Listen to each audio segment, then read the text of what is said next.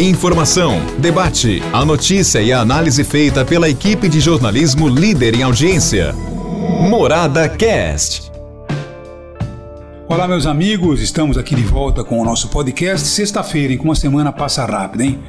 Um abraço a todos vocês e vamos lá porque nós temos aqui nosso ponto de vista editorial e gostaria de ouvir aí a sua manifestação, a sua opinião a respeito da nossa opinião. Tá bom? Olha, mas antes, acompanhe o Jornal da Morada ao vivo com a nossa equipe através do portal Morada e fique por dentro das notícias da cidade e região. Jornal Morada, jornalismo de credibilidade, tá bom? Olha, a verdade é que imaginávamos que fosse demorar até um pouquinho mais para que o Bolsonaro pudesse é, pedir aí desculpa sobre tudo aquilo que aconteceu nas suas falas no dia 7 de setembro muito antes do que esperávamos.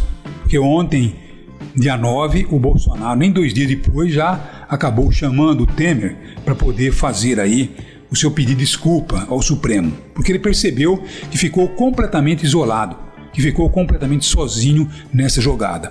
Então ele recorreu ao Temer. Agora, eu não sei se ele recorreu ao homem certo, porque a Dilma também, como tinha o Temer como seu vice-presidente, achava que tinha o homem certo para trabalhar o Congresso, para trabalhar a Câmara Federal, para trabalhar o Senado, para evitar a sua cassação, tá lembrado? Pelas pedaladas. Muito pelo contrário, o Temer, ao invés de trabalhar para Dilma, estava trabalhando exatamente pelo contrário.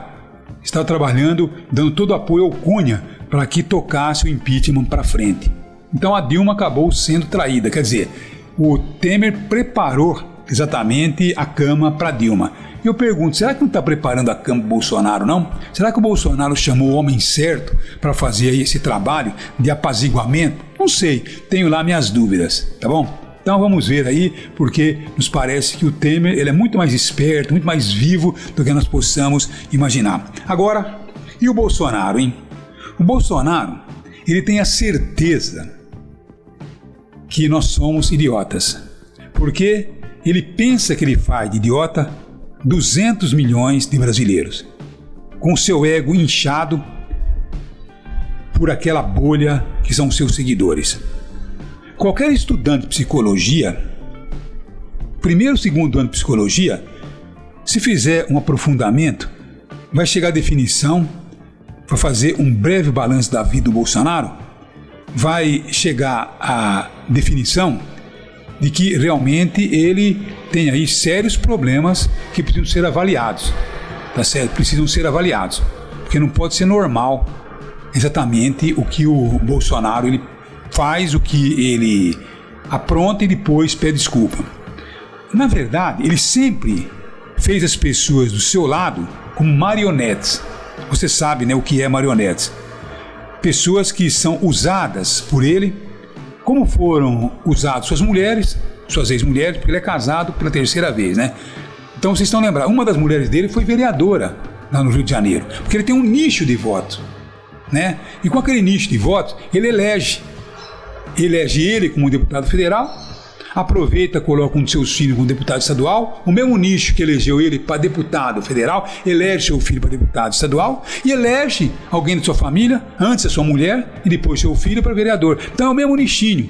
Não é muita gente, não. É sempre aqueles 45, 50, 60, 70 mil votos, tá certo? Que o elevam, o elevaram para presidente, para deputado durante 28 anos.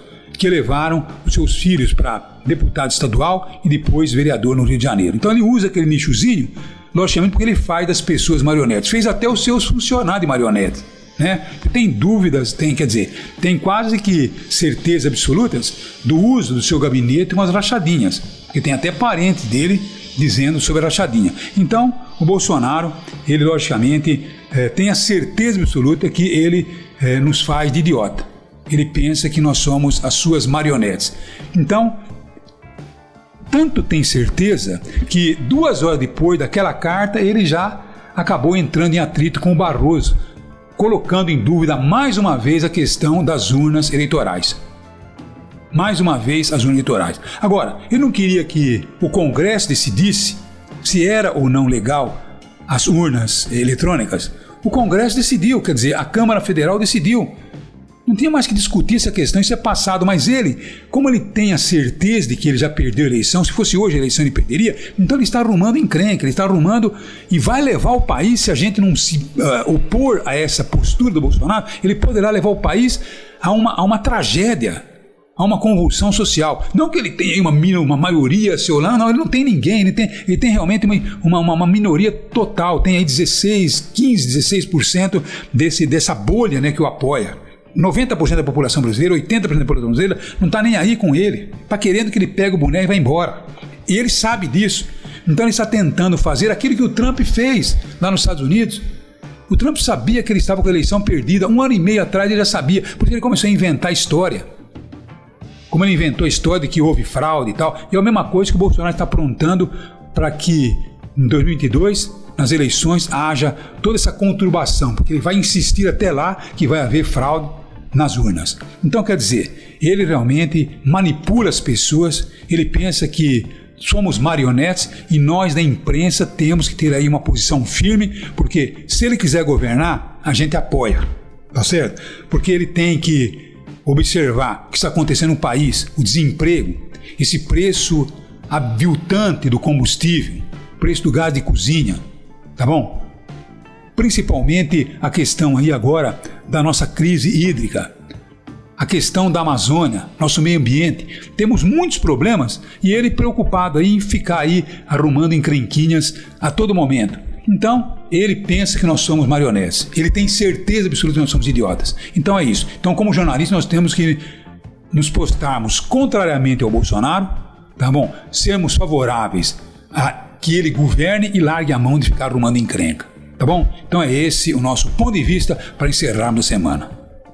Tenham todos um ótimo final de semana e até segunda-feira, se Deus quiser. Um abraço a todos.